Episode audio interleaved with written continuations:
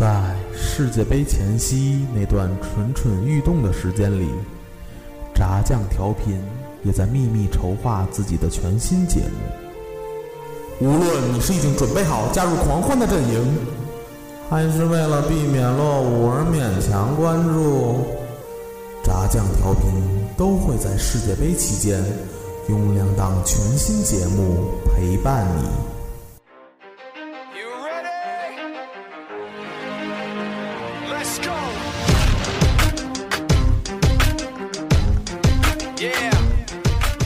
巴西世界杯，一档充斥着吃喝玩乐的伪球迷凑热闹 style。我们将用八期节目，从八个不同角度，全方位带领您在嬉笑欢闹间玩转这个并没有那么专业的世界杯。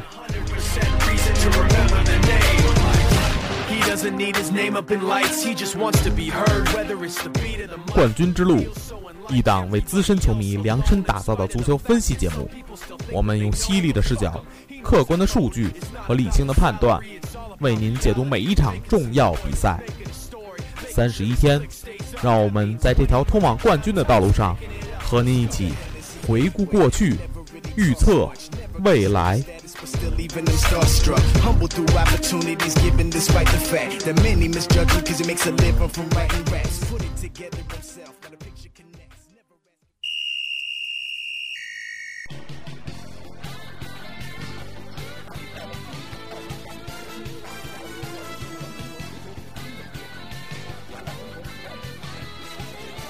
球球进了，进了进了进了进了进了进了进了！点球，格罗索立功了，意大利万岁！欢迎收听冠军之路。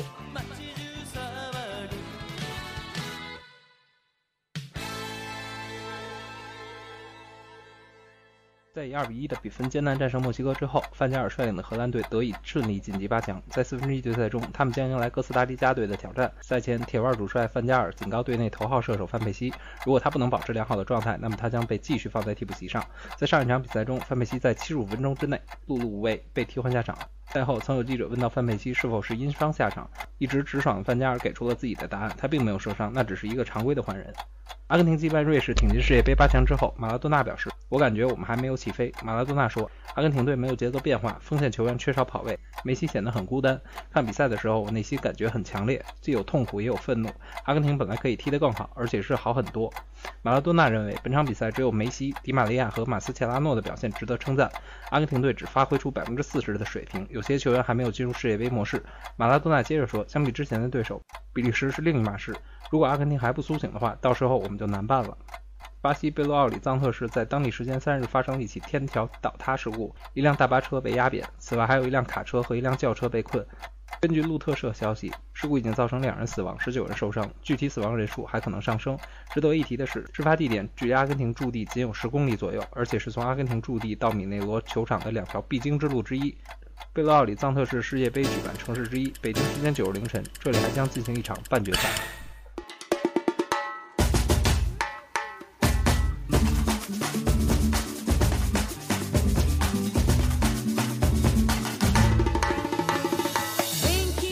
Hello，大家好，欢迎收听这一期的冠军之路啊！我是有几期没来的主播大成儿，然后这一期呢，我们也是邀请了两位主播嘉宾，然后让他们分别介绍一下自己。Hello，大家好，我是常驻在冠军之路的星爷。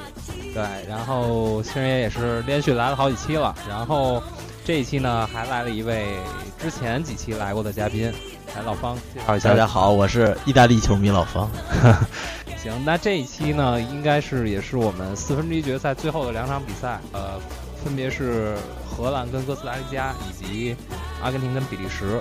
然后在这咱们在咱们进入咱们大话预测这个板块之前，然后有几条新闻比较有意思的跟大家分享一下。啊，有一个是说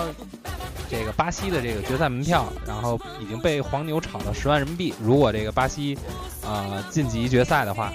所以说，这个黄牛不只是咱们中国的这么一个现象啊，在世界各地都有黄牛。嗯，不知道当地的人们对于这十万人民币是一个怎么样的消费能力。然后第二个第二一条新闻啊，是说那个阿根廷在这个阿根廷驻地通往这个米内罗球场的这个路上有一座天桥倒塌了，然后造成了两个两人死亡，十九人受伤，而且这个死亡人数、伤亡人数还在继续的这个增加。然后也是不知道蕴含了什么意味啊，就是这个因为是在阿根廷的驻地嘛，不知道这个阿根廷是不是意味着他走不了多远了？不知道对于阿根廷的前景，然后二位先来简单的说一下。我先说说，我还是看好阿根廷，但是阿根廷这一场绝对不会那么轻松，不会像之前那样。嗯，其实也是比较看好这个阿根廷的？对，虽然我比较喜欢这支比利时，但是我没办法，还是看好阿根廷。老方呢？我觉得虽然阿根阿根廷这几场发挥，我觉得都不是很出色吧，没有就是像那个荷兰一样很轻松结束战斗。嗯，所以状态我觉得还没达到最最好的状态吧。所以说这座天桥倒塌，实际可能跟阿根廷的晋级之路并没有什么多大关系，是吧？那咱们两位主播也是迫不及待的想这个聊一聊明天凌晨的两场比赛。那让咱们进入下一个这个板块——大话预测。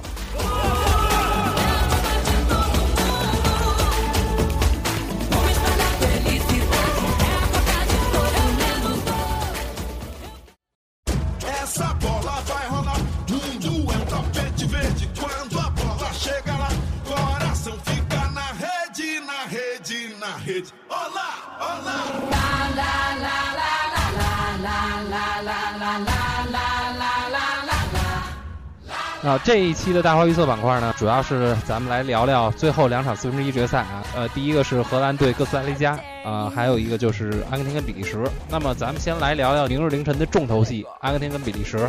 那刚才二位都说了，比较看好阿根廷。那么这场比赛，我不知道二位对这个比赛的过程有一个怎样的预测？那星人也先来说说吧。我觉得啊，阿根廷。始终还是处于一个慢热的过程，嗯啊，从小从小组赛，包括上一场，呃八分之一决赛打瑞士，基本上每场他都是，你们看都是一球小胜，嗯啊，都是属于一个慢热，就是说不温不火，啊，可能也是属于是啊，怎么说呢，温水煮青蛙，慢慢慢慢把把对手折磨死。其实我觉得阿根廷从小组赛开始啊，前两场基本上呃什么玩意儿啊，可以这么说，然后第三场对阵尼日利亚。虽然打出了一个大比分三比二，但是后防线也也暴露出来了一些问题。其实大家都是觉得，哎，阿根廷从他的攻击力上来讲，是慢慢的在这个一步一步往上增的。然后到了这个淘汰赛阶段，第一场对瑞士，其实他对瑞士这场比赛并没有展现出很强的这个攻击力，尤其是面对瑞士的这个防守，他没有展现出一支你能看到他有夺冠这个希望的这么一个表现。不知道这个星爷还是还是要这么看好阿根廷吗？啊，梅西太强大了，而且他的队友相对来说还不是那什么一样的队友，跟 C 罗不太一样。其实阿根廷这场比赛赛后马拉多纳也说了啊，这场比赛就有三个人表现的不错，一个是梅西，一个是这个迪玛利亚，还有一个就是马斯切拉诺。这个从整场比赛来讲，我看也是这三个人的表现相对比较好。他的队友，我觉得从他的技战术打法，他还是在。在整场整场的走这个边路传中，在埃克多不在的情况下，伊瓜因的状态又非常低迷，这种打法，我觉得对于他真正遇到像比利时这样的一支强队之后，我我是反正不太看好的。这个老方怎么看这场比赛？我觉得就是阿根廷遇上比利时，应该是世界杯以来他遇上过最强一条后防线了。这条后防线对于梅西来说，我觉得不是很稳。这场这个后防线的两个中卫搭档，一个孔帕尼，另一个就是范比滕。梅西还是属于这个灵巧型的，我觉得面对这两个后后防线，他不会直接去面对，啊，肯定他还是从上一场比赛也能看出，他更多的是从中场拿球，然后突破，然后之后分边。他这个分边的打法，我一直没弄明白，他为什么要打要走边路？这个是我一直很费解，阿根廷为什么这一届的阿根廷要这么打？所以说，我觉得。阿根廷如果进攻这边打不开的话，嗯，面对比利时可能优势不会太大，因为比利时那边进攻有进攻天赋的球员很多，嗯，阿扎尔、卢卡库，嗯，这些这些人物前两前上一场发挥，卢卡库、阿扎尔都都不错，对，而且尤其是卢卡库的状态在一直慢慢找回来，你从上一场他打了替补之后，嗯，他终于开胡了，对，卢卡库这爆发，他这个小魔兽身体，我觉得对阿根廷后防线考验，可以说一传一射。而且其实阿根廷这几场比赛，他没有经经历过这个比较也比较这个强大的攻击线。那这一场对比利时，应该对于他的后防线来讲，应该是一个比较大的考验。然后再来说一下比利时，因为其实比利时跟阿根廷很相像，都是慢热，对，都是慢热。你从比利时前两场打过来，我之前就在说说，尤其是对头两场，一个是对阿尔及利亚，一一个是对俄罗斯，他们的前八十分钟基本上感觉都是在漫游走路，没有表现出很强大的一个符合他们纸面实力的这么一个表现。但是从上一场对阵美国之后，你发现他们的已经初步展现了他们强大的攻击力。那么比利时这边，我觉得真的是在慢慢的这个走上升路线，而且上一场的这个卢卡库被安排到替补之后，那，你会发现他一传一射，基本上也是帮助比利时，也可以说是凭借一己之力吧，帮助比利时晋级到这个四强赛。所以比利时，我觉得按照现在状态来讲，它是在上升的。我不知道二位对这个比利时这届的比利时有什么看法？对比利时年轻，身体好，嗯。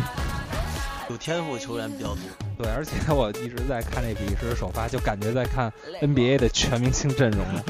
对，就他的这个纸面实力真的是太过强大，包括包括他的替补，尤其是我们应该关注那个比利时的十七号那个小将奥里吉，我特别喜欢这个这个前锋，因为他在小组赛是他的出色表现，他的一个进球一个助攻啊，帮助了比利时达到全胜，而且上一场虽然。啊，他打了首发，虽然他没有进球，也没有助攻，但是啊，正是他打了首发，他的拼抢消耗了美国队的精力，同时也客观的激活了卢卡库。嗯，然后二位也分析了这场比赛，然后我简单的 说一下这个盘口现在赔率的一个情况。这个这场比赛亚盘初盘开出了这个比利呃阿根廷让半球。然后高水，现在降到平半中低水位。这个因为现在咱们录制节目的时间还没有到临场，所以看看临场，如果这个平半的盘口，看看如阿根廷的水位一直要是在低水位的情况下，还我还是更看好阿根廷。如果这个水位增长，可能就是比较偏向比利时了。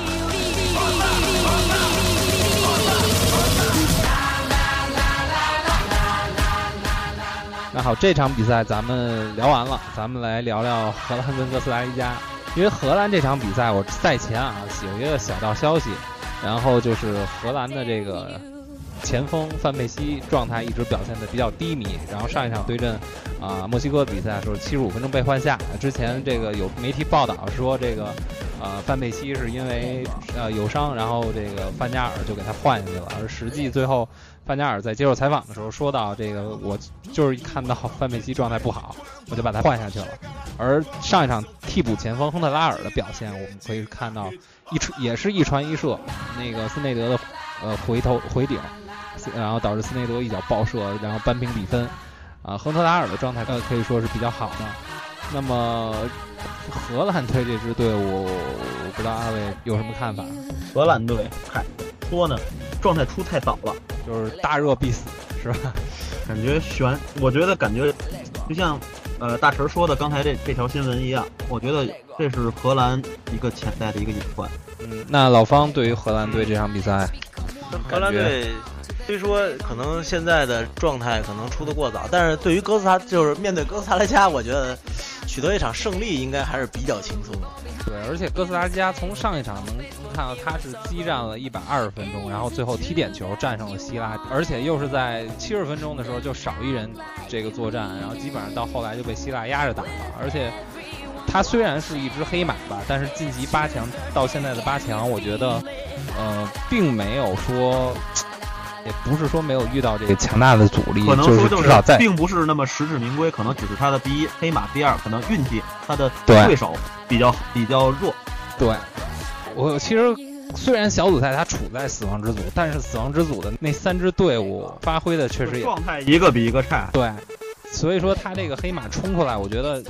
当然有黑马成分，也有实力使然，但是对于这个强大的荷兰队，而且是状态早早就打出来的荷兰队伍，真的是不太看好他的前景。那这场比赛。呃，给个预测吧，比分的预测。星爷这边，你觉得这场比赛比分大概是个几比几？二比一。我觉得还是跟墨西哥一样，但是我觉得他可能不会是像墨西哥那样在逆转。我觉得他应该是能够把握住全场的一个局。嗯，那老方这边呢？我觉得荷兰可能三比一吧。荷兰三比一。嗯，我觉得这场比赛，呃，我觉得我倒我倒不是很看好这个布斯达加能够进球，因为从之前的几场比赛，我我咱们一直在强调这个荷兰队的后防线很年轻，他们的这个后防线经验不足，然后可能导致会有一些失误什么等等。但是从他这几场比赛来看呢，他们的后防线其实还是挺稳固的，所以我觉得哥斯达黎加在面对上一场的这个又有红黄牌这个人员停赛的情况下，我觉得他的这个抵抗力，我觉得肯定是不足的。所以我这场预测呢，来一个三比零吧。那等到明日凌晨这两场比赛结束之后，再过两天可能就要进入到这个冠亚军的争夺赛了。等到那个时候，我觉得可能才是重头戏。那让我们这个把明儿凌晨的这两场比赛先看完，然后静等冠军的产生。那也感谢那个二位嘉宾精彩点评吧，然后跟大家说声再见，拜拜，大家拜拜，再见再见。